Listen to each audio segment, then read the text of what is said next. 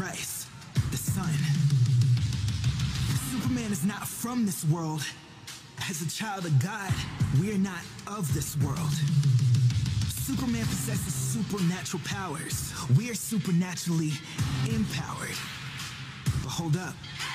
One thing had the power to stop Superman, bringing the previously invincible down to his knees. Kryptonite. Is it true? Superman, our strength is being robbed, neutralizing our power and making us weak. Could it be Kryptonite has invaded our lives, taking root? Could it be?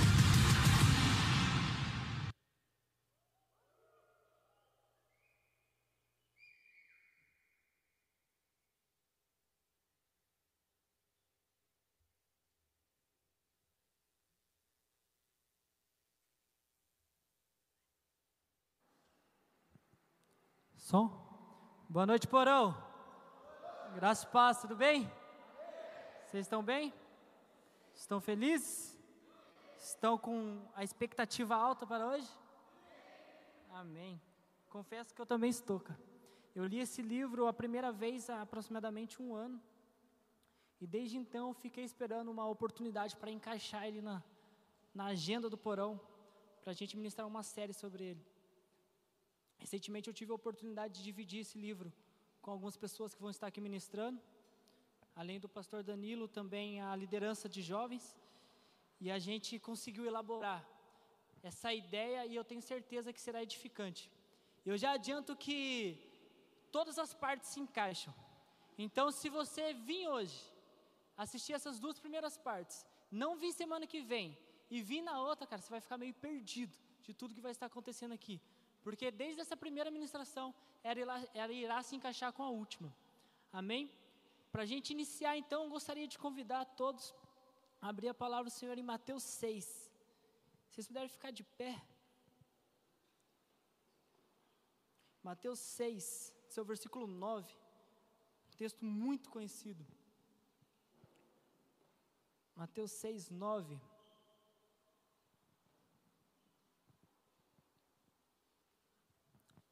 Amém? A palavra de Deus diz assim: Portanto, orem assim: Pai nosso que estás nos céus, santificado seja o teu nome, venha o teu reino, seja feita a tua vontade, assim na terra como no céu. O pão nosso de cada dia nos dá hoje, e perdoa as nossas dívidas, assim como nós também perdoamos os nossos devedores. E não nos deixes cair em tentação, mas livra-nos do mal, pois teu é o reino, o poder e a glória para sempre. Gostaria de voltar no versículo 10: Venha o teu reino, seja feita a tua vontade, assim na terra como no céu. Assim na terra como é no céu. Assim na terra como é no céu. Guarde essa frase, feche seus olhos. Pai, graças te damos, Senhor Gratidão pela oportunidade que o Senhor nos deu de estar aqui mais uma noite, Pai. Estarmos aqui reunidos como o seu corpo, Pai, como a sua igreja, Pai. Uma igreja levantada e escolhida, Pai, para atacar as portas do inferno, Senhor. Pai, nós não fomos escolhidos, nós não fomos chamados, Pai, para se conformar com o pecado, para fazer amizade com o pecado, para fazer amizade com o mundo Pai. Nós entendemos através da tua palavra que nós fomos chamados para ser inimigos do mundo e amigos de Deus, Pai. Nós entendemos através da tua palavra que nós temos poderes sobrenaturais que vêm direto da sua natureza divina, papai, para transformar a nossa nação, para transformar a nossa cidade, para transformar as nossas famílias, para transformar as próximas gerações, Pai. Então, Senhor, eu venho estar te pedindo que através dessa noite, Pai, o Senhor venha estar nos trazendo entendimento, venha estar trazendo luz, Papai, que a nossa visão fique totalmente limpa para os seus planos e para os seus projetos. Em nome de Jesus, amém. Pode se sentar.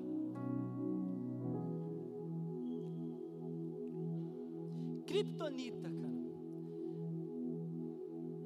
Você deve estar se perguntando, então essa é uma série que vai falar do Superman.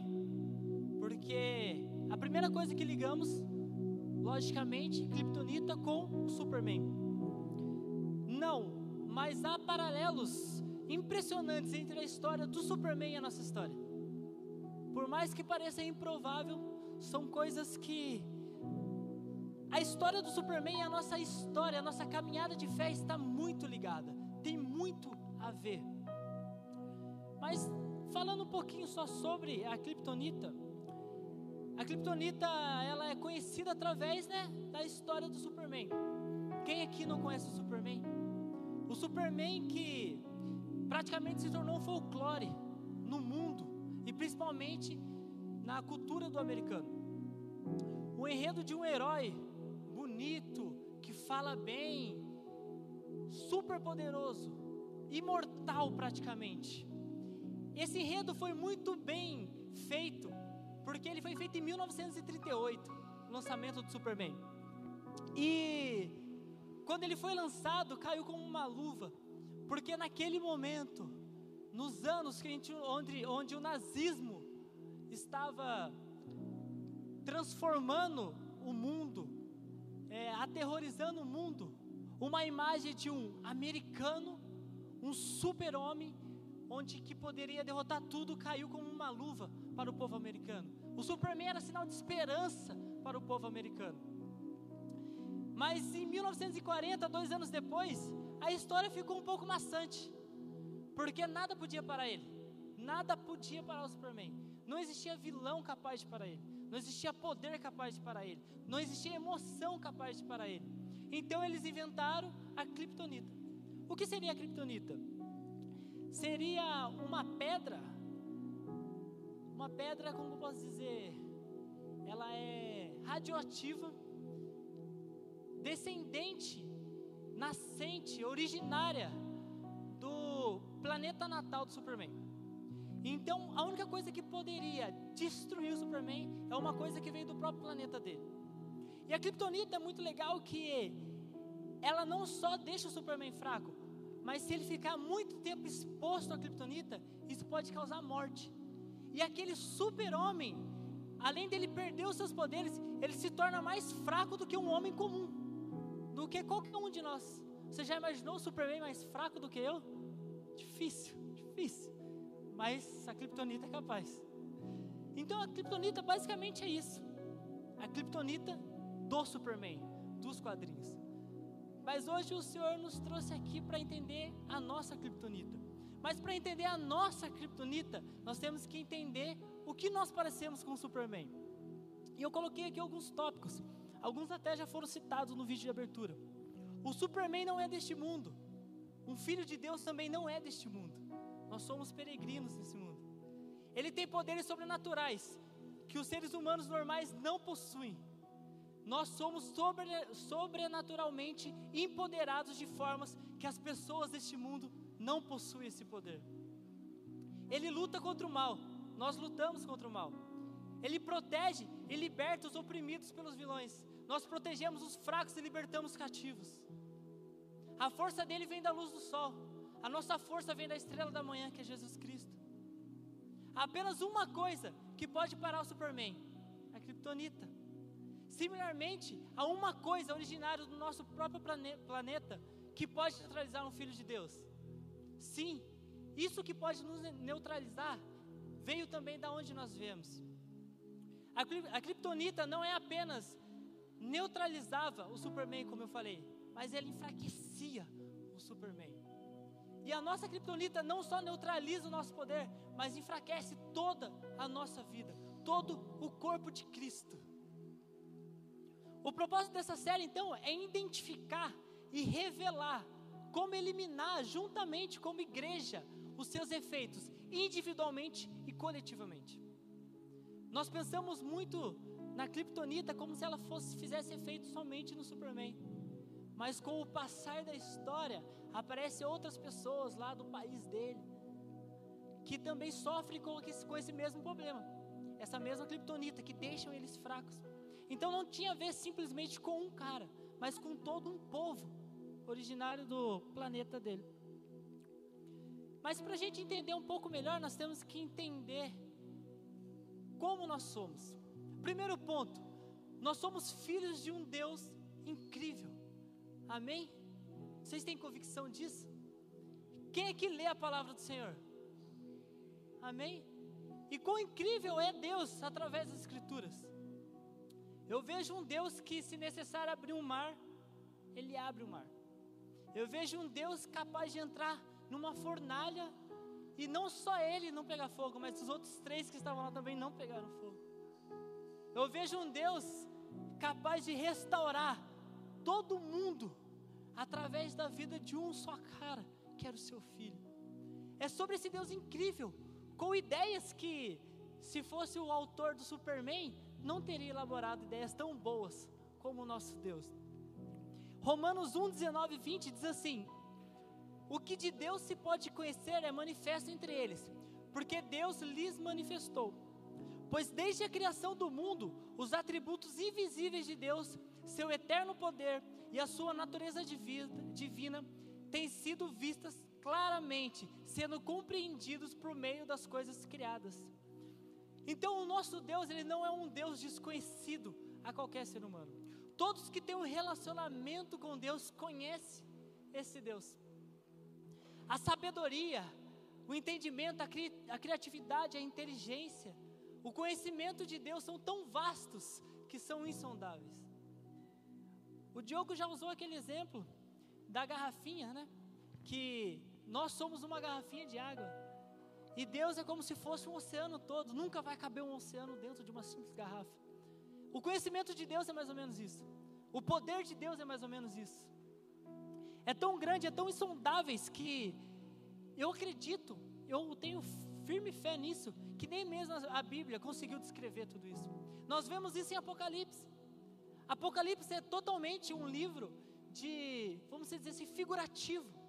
Porque aquilo que João viu no céu, aquilo que João viu através das suas visões, é tão maravilhoso, é tão lindo, que não existe palavras no nosso vocabulário que possa descrever aquilo.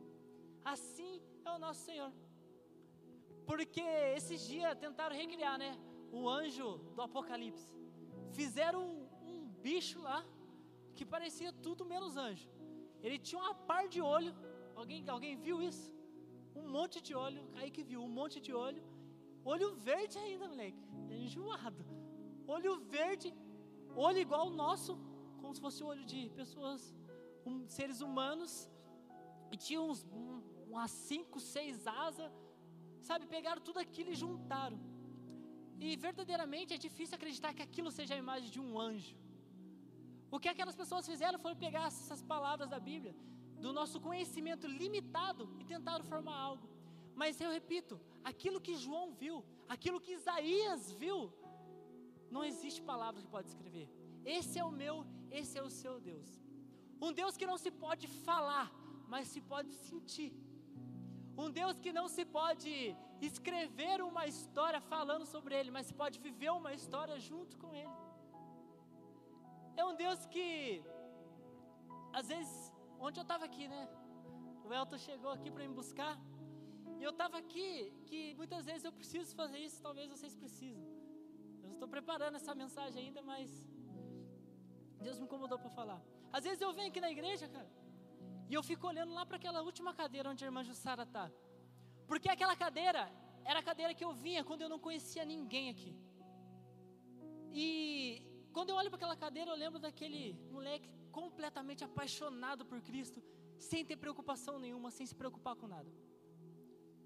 Por que que eu venho fazer isso? Porque muitas vezes é necessário eu encontrar aquele cara que ama Cristo para mim não perder a minha essência. Muitas vezes é necessário olhar para trás e ver da onde o Senhor me tirou, para que eu possa continuar escrevendo a minha história e não ficar parado. Muitas vezes eu olho para trás e eu olho para a lama onde eu estava, e isso me motiva a tirar pessoas da lama. Mas às vezes nós incomodamos. Às vezes é, existem tantas coisas, tantas coisas, tantas coisas que me entristecem, tantas coisas, tanto dentro quanto fora da igreja, que roubam o meu culto do Senhor. Que eu chego aqui com a cabeça tão cheia, tão cheia, que eu falei para a Bia, eu falei, eu não consigo mais chorar, cara. Eu não consigo derramar lágrimas na presença de Deus. Aí domingo eu chorei, ela falou assim: Você está bem? Aconteceu alguma coisa? Porque pessoas é, assimilam lágrimas, choro como tristeza. Mas nem toda lágrima é de tristeza. Às vezes nós temos lágrimas de alegria. Alegria de entender que aquele Deus que me tirou é aquele Deus que está aqui e continua tirando pessoas da onde eu vim, da onde eu era. Então, às vezes, cara, nós ficamos tão automáticos, automáticos, automáticos, que esquecemos quem nós somos, quem Deus é, e acabamos limitando Deus. Acabamos colocando, limitando Deus que eu falo na nossa vida e no nosso entendimento. Não limitando Deus de ser quem Ele é, porque cara, nada que nós possamos fazer vai limitar o poder, a grandeza de Deus. Mas limitamos o agir de Deus em nossas vidas, porque limitamos Ele a um quadrado de entendimento nosso. Eu converso com muitas pessoas, eu converso com alguns líderes de outras cidades, pessoas que começaram a caminhar comigo e uh, Deus espalhou. Eu vim para cá, um foi para Minas, outro foi para outro lugar, e todos servem em suas igrejas. E a, reclama, e a reclamação de todos eles é, cara, a igreja parece que não consegue assimilar algo novo de Deus. A igreja parece que não consegue entender um novo tempo. Mas sabe por que isso? Porque a igreja moldou Deus. Deus age assim, assim e assim. Por exemplo, o que seria um culto? O culto é: eu chego na igreja, alguns chegam alguns minutos antes, alguns nem se preocupam com isso, posso chegar depois, dá nada. Mas eu chego, começa o culto. Oito horas começou o porão. Três louvores, sobe alguém aqui, às vezes a pessoa ministra ou não ministra, a pessoa faz intercessão, avisos, essas partes, sobe alguém, prega, dá a benção, faz o apelo, dá a benção apostólica e vai embora. Limitamos o agir de Deus dentro de um cronograma que nós criamos. E eu estava comentando com o Danilo, tem um rapaz que chama Todd White, cara, eu tô falando uns bagulho que não vou conseguir pregar. Tem um cara que chama Todd White, alguns devem conhecer, ele é um evangelista muito famoso. Esse dia eu estava vendo uma ministração dele no Dunamis, e eu fiquei maravilhado, porque esse cara começou a ministrar, e ele, Pai, Senhor, tal, Pai, pum, ele foi lá e começou a falar: Ah, todos aqui conhecem Jesus, tal, ou não. Quando ele falou ou não, um rapaz levantou a mão, que nunca tinha aceitado Jesus.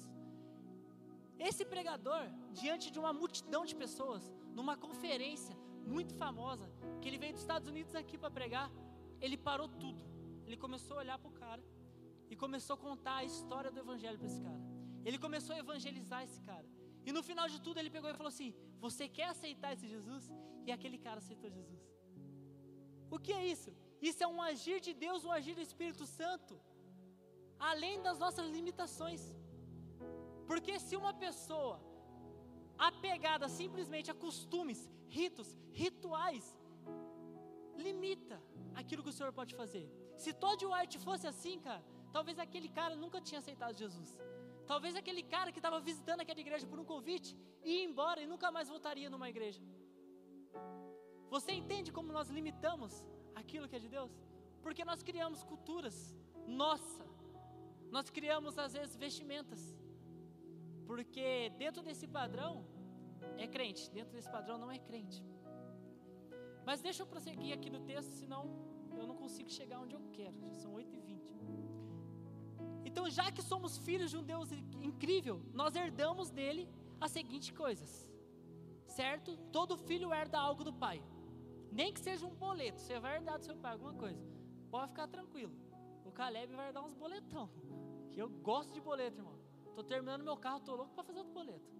Eu acordo assim, já vem na minha cabeça: boleto, boleto, boleto, vai, financiamento, direto assim. Mas eu vou me segurar em nome de Jesus.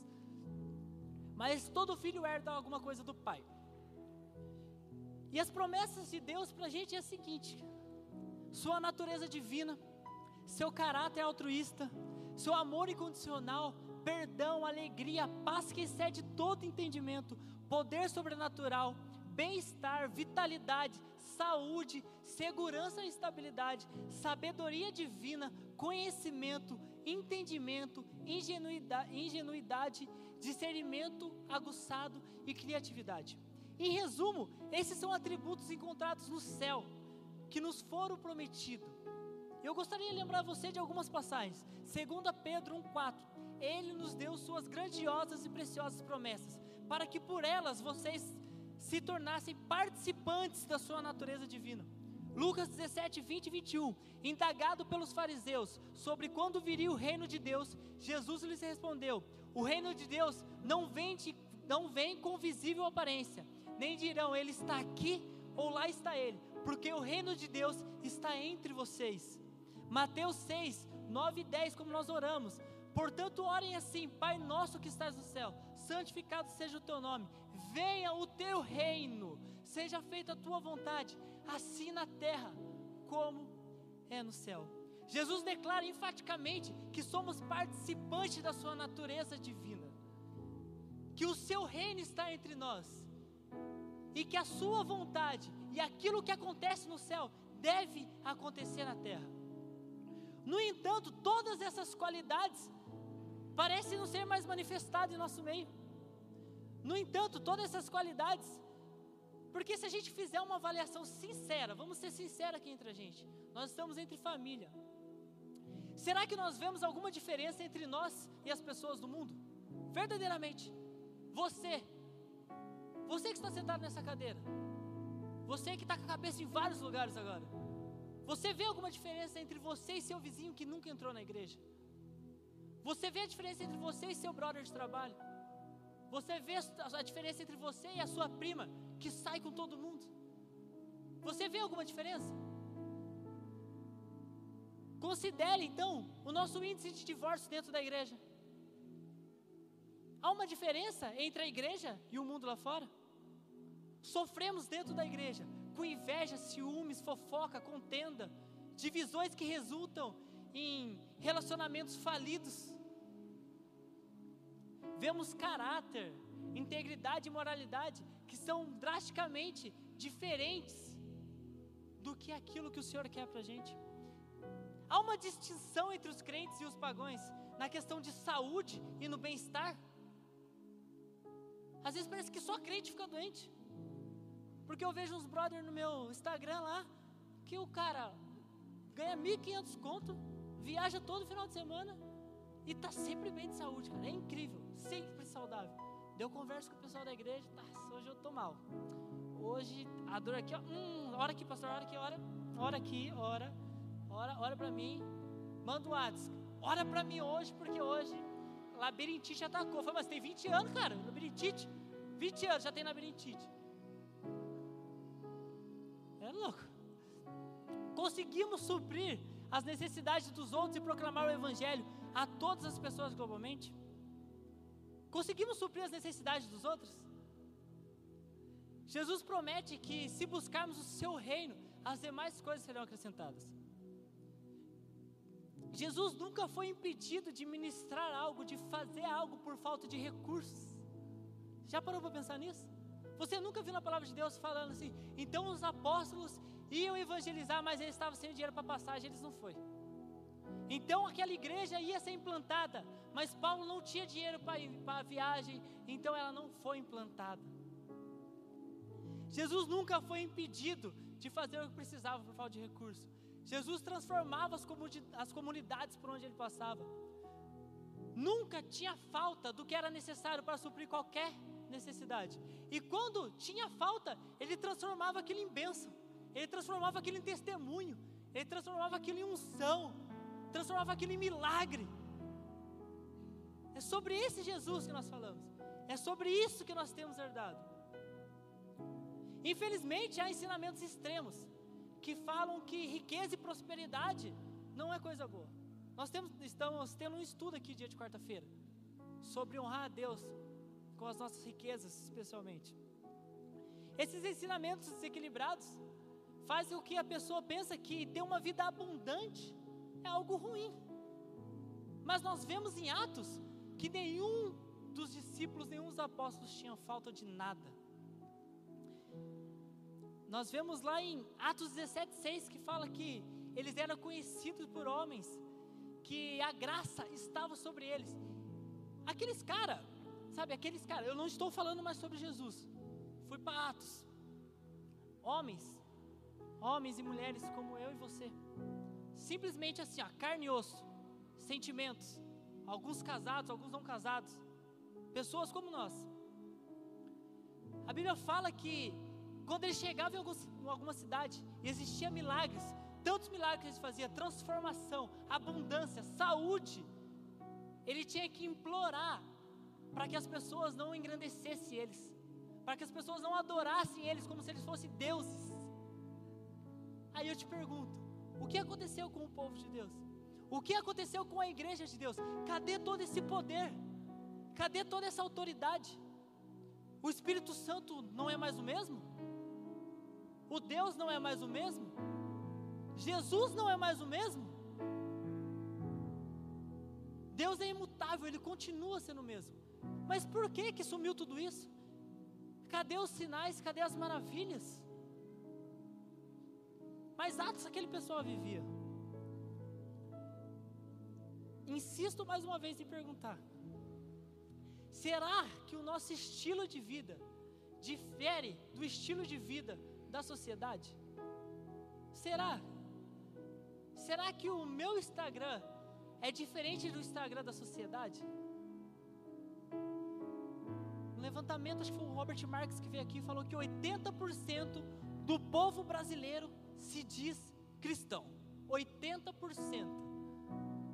O Brasil tem quantos milhões de habitantes? Tem noção alguém? Mais ou menos? 200 milhões de habitantes. 80%, 80% de 180, 160 milhões. Então, de 200 milhões de pessoas, 160 milhões dessas pessoas se dizem cristão. Aí eu te pergunto: aonde esses 160 milhões estão que eles não estão no Instagram? Por quê? Porque uma pessoa de Deus, sei lá, fala o nome de um cara de Deus aí no nosso país, qualquer um. Luciano Subirá. Quem? cara bom. Luciano Subirá. Eu não sei ao certo, mas eu tenho convicção que o Luciano Subirá não tem 10 milhões de seguidores no Instagram. Não tem. Tenho convicção disso. Quem quiser olhar, pode olhar, ele não tem. Aí a gente pega luvas de pedreiro. Graças a Deus, Pai. 17 milhões de seguidores. Não tenho nada contra luvas de pedreiro.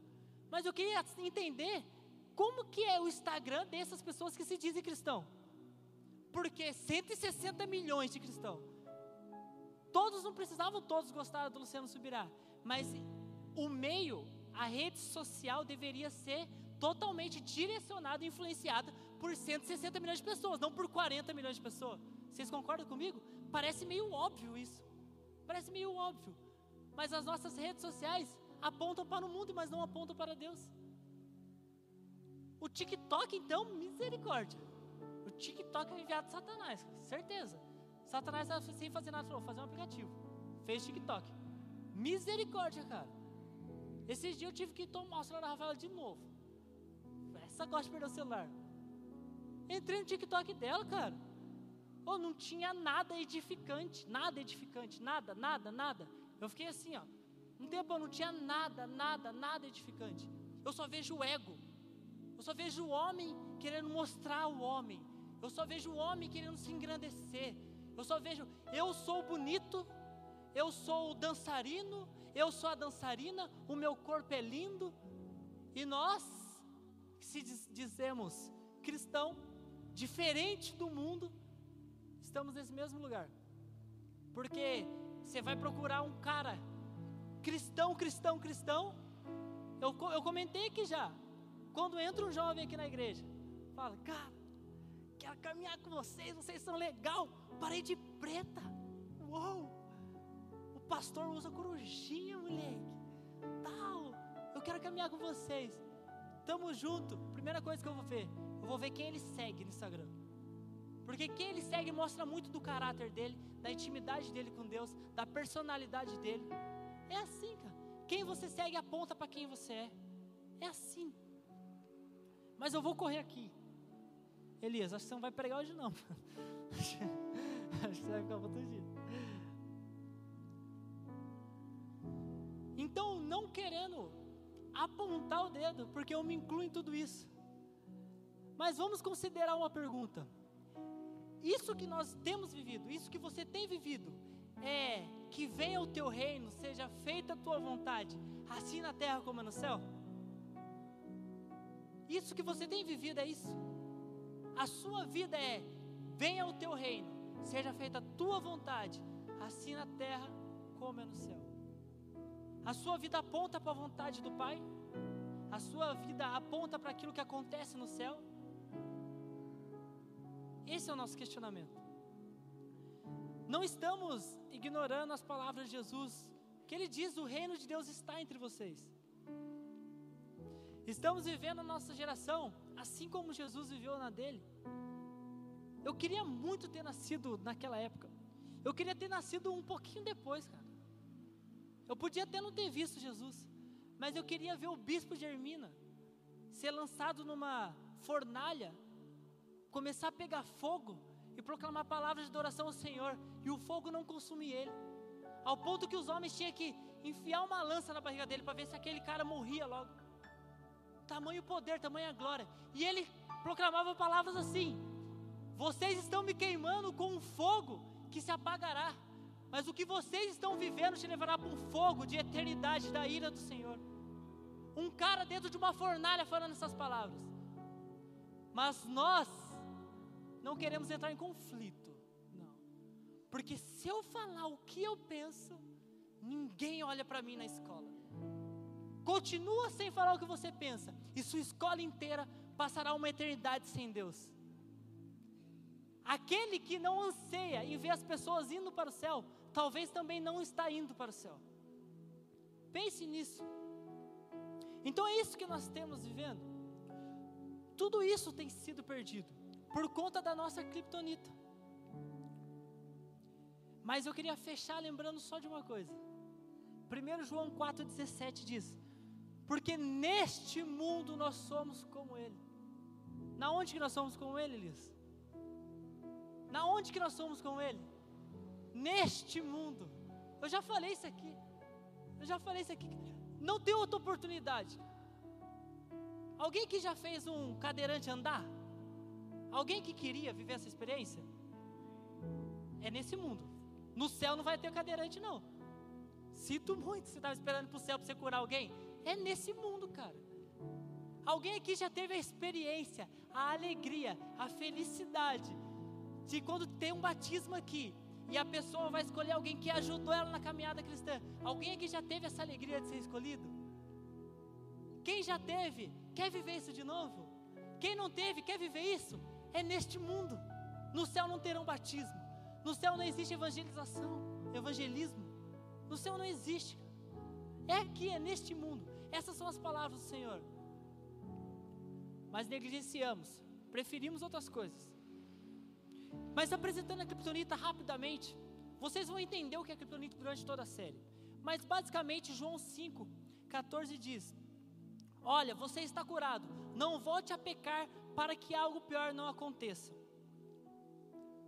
Essa palavra é a cura daquele famoso, daquele famoso, cara, fugiu o nome, como o Senhor expressa, aquele rapaz que estava enfermo há 38 anos. E depois que o Senhor curou ele, ele falou essas palavras: Você está curado. Não volte a pecar para que algo pior não lhe aconteça. Aí eu parei para imaginar, o cara ficou enfermo 38 anos. O que de pior pode acontecer na vida desse cara? E aqui também nós conseguimos encontrar a criptonita dele, aquilo que deixava ele enfermo. Não volte a pecar. O pecado é a criptonita do cristão. O pecado é a nossa criptonita. O pecado faz com que nós possamos passar dias em leitos. O pecado faz com que a nossa a nossa comunhão com Cristo, a nossa forma de se comunicar com Cristo, seja totalmente distorcida. 1 Coríntios 11, do 28 ao 32 diz: Examine-se cada um a si mesmo, então como coma do pão e beba do cálice, pois quem come e bebe sem discernir o corpo do Senhor, come e bebe para sua própria condenação. Por isso há entre vocês muitos fracos e doentes, e vários que já dormiram. Mas se nós tivéssemos o cuidado de examinar nós mesmos, não receberíamos juízo. Quando, porém, somos julgados pelo Senhor, estamos sendo disciplinados para que não sejamos condenados com o mundo. Quando falo quando Paulo fala por isso, ele se refere ao pecado deles, o ato de negligência deles durante a ceia. Então o pecado deles faz com o quê? Que muitos sejam fracos, doentes e muitos já dormem. O que é dormir na Bíblia? Morte. Quando a Bíblia fala que alguém está dormindo, ela está morta. Vemos a filha de Jairo, Senhor, ela já dorme, ela já está morta. O Senhor falou: Não, ela apenas dormiu. Volte à vida, ela voltou à vida. Amém? Então, quando a palavra de Deus fala sobre dormir, está falando sobre morte. Então, nessa palavra de ceia que é muito conhecida, muito conhecida, nós vemos Paulo explicar que, cara, por isso, por conta dos pecados, há entre vocês, parece um simples pecado. Sabe o que eles faziam, o pecado deles ali? Ah, o pecado que Paulo estava tratando? A ceia era diferente da nossa ceia. Você não chegava aqui, a igreja te dava um pãozinho um vinhozinho. Não era. Era realmente uma ceia. Era um jantar. E cada um levava aquilo que tinha. E alguns eram mais pobres e não tinham tantas coisas. Os que tinham mais coisas chegavam antes. E começavam a beber e começavam a comer antes dos outros. E comia e bebia mais do que os outros. Então é sobre isso. Isso que está falando. Não o fato dele comer aquilo que ele levou, mas a intenção do coração dele. Porque quem ficava sem comer era aquele que tinha pouco. Você entende? Então a intenção do coração deles era pecaminosa. E por conta disso existia neles muitos fracos e doentes e muitos que já dormiam. Eu estou correndo para tentar chegar no ponto que eu quero. Então você pensa, toda uma igreja, uma igreja que já ceiava. Eu trouxe esse texto da ceia para você entender que a gente está falando com igreja. Aqui eu não estou pregando para quem não conhece Cristo. Aqui eu estou pregando para todo mundo que sabe quem é o Senhor, que pelo menos já ouviu falar do Senhor, por isso está aqui nessa noite. Tem alguém aqui que nunca ouviu falar de Jesus? Não, né? Amém. Então entenda isso. Estamos falando com cristão. Então voltamos ao Superman.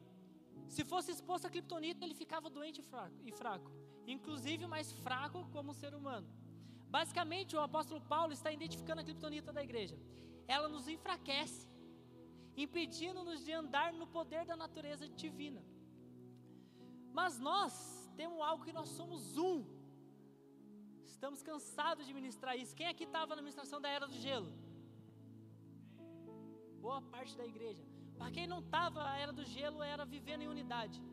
Eu ministrei aqui sobre o poder da unidade, sobre o quão importante, quão lindo, quão maravilhoso é viver um, literalmente um. Isso é o corpo de Cristo. E assim como as bênçãos são tratadas individualmente e coletivamente, porque quando eu oro, quando eu jejuo, existe bênção individual para mim, existe bênção é, coletiva para a igreja. Vocês confiam nisso? Amém? Eu mesmo, eu fui abençoado por orações da minha mãe. Quando eu estava no mundo, a minha mãe orava por mim, a minha esposa orava por mim. Então a oração delas não só refletiu espiritualmente nelas individualmente, mas também coletivamente na nossa família. É sobre isso. Mas da mesma forma que isso funciona com as bênçãos, isso funciona com o pecado. E eu vou chamar isso de criptonita contagiosa. A criptonita contagiosa é o ponto, é o ponto mais importante dessa mensagem. Eu tenho sete minutos para falar isso. Nós falamos sobre unidade. Entendemos quando o Senhor fala que nós somos um corpo dele, o corpo é totalmente interligado. Não existe parte do corpo que não seja ligado ao corpo. Nós voltamos então aos israelitas, que são exemplos para nós. Por quê? Porque Deus tratava Israel da mesma forma que Jesus trata a igreja hoje. O padrão para a igreja hoje é o povo de Israel. Mas nós, eu queria falar da geração de Josué o famoso pecado de Acã. Aquele povo de Josué, eles atravessou o Rio Jordão. Eles derrubou uma muralha. Era um povo muito forte. Eles invadiram uma terra onde a geração anterior tinha ido espiar e falou: "Cara, lá não tem como. Os caras lá é gigante, os caras é muito poderoso, lá não tem como a gente invadir." Esses caras invadiu. Esses caras conquistou. Tão grande o poder de Deus que estava sobre eles. E pior, e o melhor, quer dizer, né? Pior não. Eles invadiram aquilo com esses gigantes, todo aquele povo poderoso, e não saiu um morto nem ferido no meio deles. Você falou, uau, esse é o poder de Deus. Eu acredito que em toda uma nação, não eram todos que tinham aquela intimidade com Deus, certo? Alguns ali eu acho que era, ah, eu vou no culto, ah, eu vou ali no barzinho, vou no pagodinho, eu vou assistir um negocinho aqui, vou dar um beijinho na namorada, caí, levantei, fica nessa. Alguns assim eu acredito que era assim também. Mas todos eles, todos eles foram abençoados pelo poder divino de Deus. Da mesma forma, aconteceu com Acã. Josué 7, anota aí quem está anotando. É, é muito importante anotar, cara. Mais vale um lápis curto na sua mão do que a sua memória que você acha que é longa. Então anota, anota tudo que, que você puder. Em Josué 7 vai contar a história de Acã. Meu Deus, para o relógio. Acã, Deus falou assim: ó, vocês vão entrar lá, vocês vão conquistar, só que ninguém pega nada. Ninguém pega nada do que está lá. Nem ouro, nem prata, nem as vestes, nada. Acã foi lá, espertão, pegou. Pegou, enterrou, ninguém sabia. Ninguém sabia o que Acã tinha feito. Eles foram atacar uma outra cidade, uma cidade muito mais fraca, eles foram derrotados. Nessa derrota, 36 pessoas foram mortas. Eles tinham acabado de conquistar Jericó, a cidade mais forte. Ninguém foi morto. Foram conquistar uma cidade fraca, todos mortos. Josué foi questionar o Senhor: Senhor, você nos fez atravessar o Jordão por isso, para passar essa vergonha, para a gente morrer aqui? E o Senhor falou: Não, um de vocês. Não. O Senhor fala assim: Vocês, tribo de Israel, quebrou a aliança comigo. E eles ficaram sem entender. Então o Senhor aponta para Cã. A resposta do Senhor foi: Mas os israelitas foram infiéis com relação às coisas consagradas. Aí você começa a falar: Mas não foi um cara que errou? Por que, que o Senhor falou os israelitas? Os israelitas.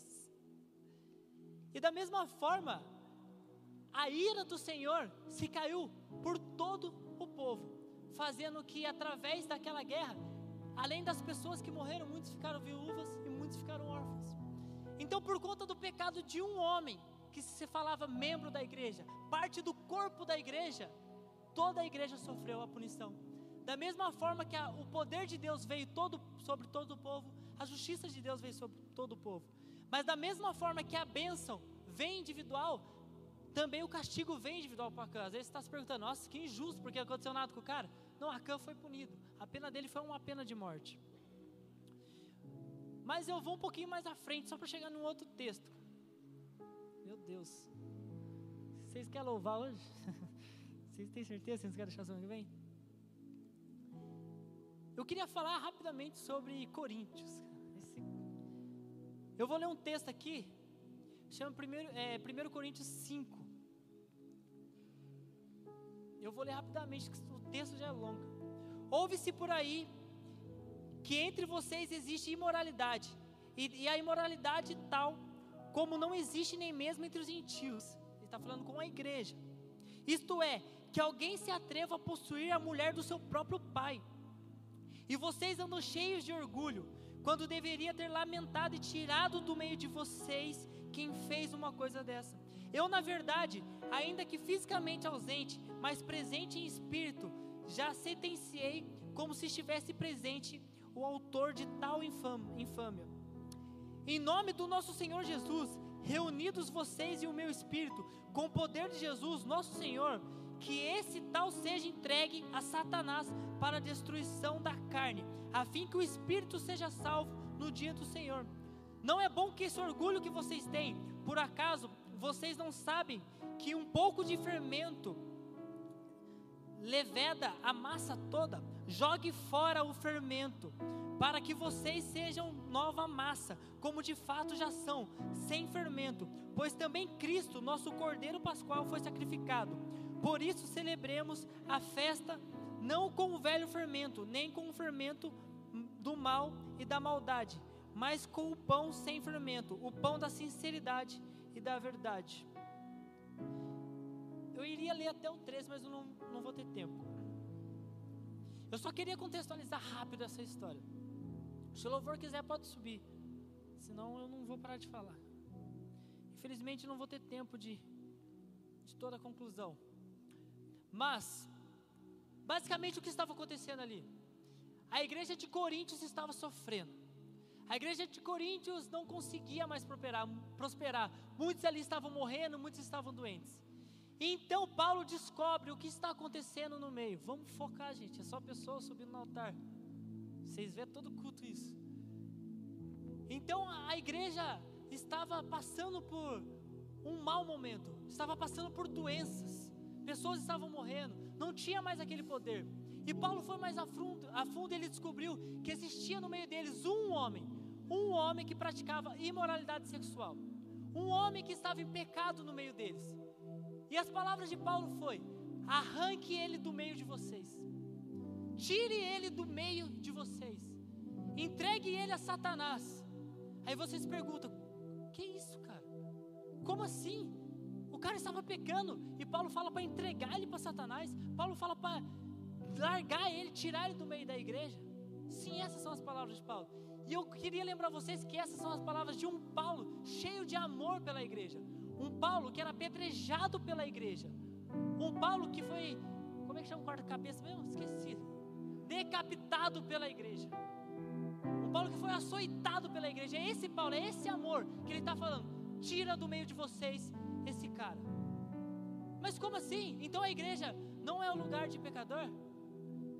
Sim, a igreja existe para que nós possamos ir lá fora, pegar os pecadores, trazer aqui para dentro e que eles conheçam a palavra do Senhor, eles sejam, eles sejam transformados, que eles assumam o arrependimento sincero e genuíno e eles tenham, tenham uma vida íntegra com o Senhor. Para isso serve a igreja. Mas eu volto a lembrar: Paulo não estava falando com o povo lá fora, Paulo estava falando com o povo aqui dentro. Paulo estava falando sobre um homem que se dizia parte do corpo de Cristo, mas estava dado ao pecado. E Paulo compara um homem que faz parte do corpo de Cristo, dado ao pecado, com um fermento que contamina toda a massa. O que Paulo estava dizendo aqui é que se eu e você, se dizemos parte do corpo de Cristo, estamos dados ao pecado, o nosso pecado é como um fermento que contamina todo o corpo de Cristo. E sabe o que nós temos feito como igreja? Aquilo que Paulo fala que aquilo que Paulo não gostaria que nós fazemos. Nós olhamos o nosso brother, o nosso amigo, a nossa esposa, a nossa namorada, o nosso marido, olhamos para o pecado dele e não fazemos nada. Nós fazemos totalmente ao contrário daquilo que Paulo fala. Nós não repreendemos, porque nós não queremos entrar em conflito. Nós achamos que, não, com o tempo, a palavra vai penetrar o coração dele. Não, ele é novo na igreja. Não, esse cara não fala o motivo que a igreja não repreendia ele. Talvez ele era um cara influente na igreja. Talvez o dízimo dele era bom. Talvez a igreja de Corinto era uma igreja muito famosa. Talvez ele é como se ele fosse um astro na época. Especificamente não fala o que era, mas alguma coisa ele tinha que ele dava para aquela igreja. E aquela igreja deixava de repreender ele por conta daquilo que ele podia servir, pensando que estava tratando ele com amor, mas na verdade não estava. Porque é aquele que não consegue enxergar o seu pecado hoje, que não consegue se arrepender do seu pecado, terá que pagar pelo seu pecado no dia do juízo do Senhor. Um dia que não terá mais volta. Então você que olha para o seu amiguinho do lado, você que olha para a sua amiguinha do lado, conhece o pecado dele e se acomoda com isso e passa um pano para o pecado, você está levando o seu, seu amiguinho, a sua amiguinha, ao dia de um juízo severo com o Senhor, um juízo final. Você está levando o seu amiguinho a chegar até o Senhor de uma maneira contaminada, impuro, longe da presença do Senhor. Você está levando o seu amiguinho a passar uma eternidade inteira longe do Senhor. Mas não, cara, ele é meu brother, eu não vou conflitar ele, eu não vou falar isso para ele. Nossa, o Elias é tão meu amigo, o Elias é meu amigaço, eu convivo com Elias. Mas pergunta para Elias se eu não repreendo ele. Pergunta para Elias se eu não sou duro com ele. Pergunta para minha esposa se eu não sou duro com ela. Porque eu quero ver o Elias, eu quero ver a minha esposa no céu. Eu quero ver todos vocês no céu. Eu quero chegar lá, eu quero dar risada com vocês de tudo que nós vivemos aqui. Mas para isso é necessário que eu e que você se encontre lá. E se eu olhar para vocês e chegar aqui, não, cara, com o tempo você vai mudar. Não, cara, pode, ó, faz uma coisa, vai lá na Fapija, vira à noite, chapa o coco, depois você volta aqui, tá tudo bem. Eu sou seu líder, mas eu não vou falar nada. Faz o que você quiser. Eu estou te anestesiando para você ir para o inferno em paz. E eu não vou fazer isso. O dia que eu fizer isso, você me ver fazendo isso, nunca mais me deixe subir nesse altar. Nunca mais me deixe falar de Deus. Cara, nós precisamos ser tão duros, tão firmes com o pecado, como um pai é com o filho. O Caleb tem um ano e cinco meses. Ontem eu dei um tapa na mão dele que até eu fiquei com dó. Mas eu entendo que é necessário. Eu entendo que ele tem que aprender. E a gente tem que ser assim como o pecado. Pecado não é bichinho de estimação para você guardar, levar para passear. Pecado não é seu cachorrinho que quando você sai você deixa em casa. Ninguém sabe o que você tem. Na frente de todo mundo você é o bravão, mas lá em casa você tem um cachorrinho. Pecado não é isso, cara. O pecado nos leva para o inferno. O pecado é a nossa criptonita. Nós fomos chamados para transformar a nação. Nós fomos chamados para viver o sobrenatural. Nós fomos chamados para curar pessoas. Nós fomos chamados para viver aquilo que Cristo viveu. Nós fomos chamados para viver aquilo que a igreja primitiva vivia. Mas o pecado tem roubado isso. Nós estamos acomodados com o pecado. Mas não fique triste, cara. Não fique triste comigo. Elias vai vir aqui e vai melhorar as coisas para você. Tá bom? Existe um céu inteiro torcendo por nós. Existe um céu inteiro torcendo para que você entenda essas verdades na sua vida. Existe um céu inteiro torcendo para você transformar a sua família. Nós somos chamados para ser uma igreja triunfante, uma igreja imparável, uma igreja onde não vai existir doença, enfermidade, pobreza, falta de recurso. Somos chamados para reinar em autoridade e cheios de poder sobrenatural para colocar os inimigos do céu debaixo dos nossos pés. Para isso que nós fomos chamados. E faremos isso se não tivermos medo de confrontar questões difíceis que têm nos afligido. Você que tem uma namorada, que tem um namorado, hoje é o dia, eu já dei a deixa, bota a culpa em mim. Chega hoje em casa, olha para a cara dele, olha para a cara dela e fala: Você viu o que o pastor falou? Bota a culpa em mim. Eu prefiro ser inimigo de todo mundo aqui, ó, todo mundo, ninguém olha na minha cara, do que eu ver todo mundo indo para o inferno. Então chega e faz isso, bota, bota toda a culpa em mim. Fala, ó, o pastor falou assim, aquilo que o pastor falou, ele está falando para você, é indireto. Fala que é indireto. Eu nem sei o que você está passando, mas fala que é indireto, eu não ligo não. Direta do pastor para sua vida, não tem problema. Para finalizar, Elias vai vir aqui ainda. Elias tem algo grande do Senhor para dividir com vocês. Mas nós temos que ousar, crer, ansiar e pedir que aquilo que é feito no céu seja feito aqui nessa terra. Nós temos que. Fique de pé, por favor. Nós temos que não se contentar com a doença, não se contentar com a pobreza, não se contentar com a inimizade, não se contentar com a fofoca, não se contentar com a divisão, não se contentar com essas cadeiras vazias, porque nós somos, eu não vou falar que nós vamos ser, eu libero uma palavra profética aqui, nós somos uma igreja triunfante. Nós somos, nós somos uma igreja que vai transformar essa cidade. Nós somos uma igreja que já está transformando essa cidade. Nós somos uma igreja onde jovens irão criar uma cultura de santidade para essa cidade. Nós somos uma igreja onde jovens não precisam brincar com o pecado, porque o amor por Deus é muito maior do que a vontade de pecar. Nós somos uma igreja onde pais serão encontrados pelo Senhor através da vida dos filhos. Nós somos uma igreja para pessoas que neste momento está falando mal de igreja, que não entraria numa igreja. Nós somos uma igreja para pessoas que nunca entrariam em uma igreja. Pai, graças te damos, Senhor. Graças te damos, Pai, por tudo que o Senhor fez conosco, Pai. Senhor, muito obrigado por nos levar em um lugar de intimidade contigo, Pai. Senhor, que a tua palavra nos faça acessar em ti lugares que nós não acessamos ainda, Pai. Que o teu poder, a tua graça, a tua glória, sua glória caia sobre nós nessa noite, Pai.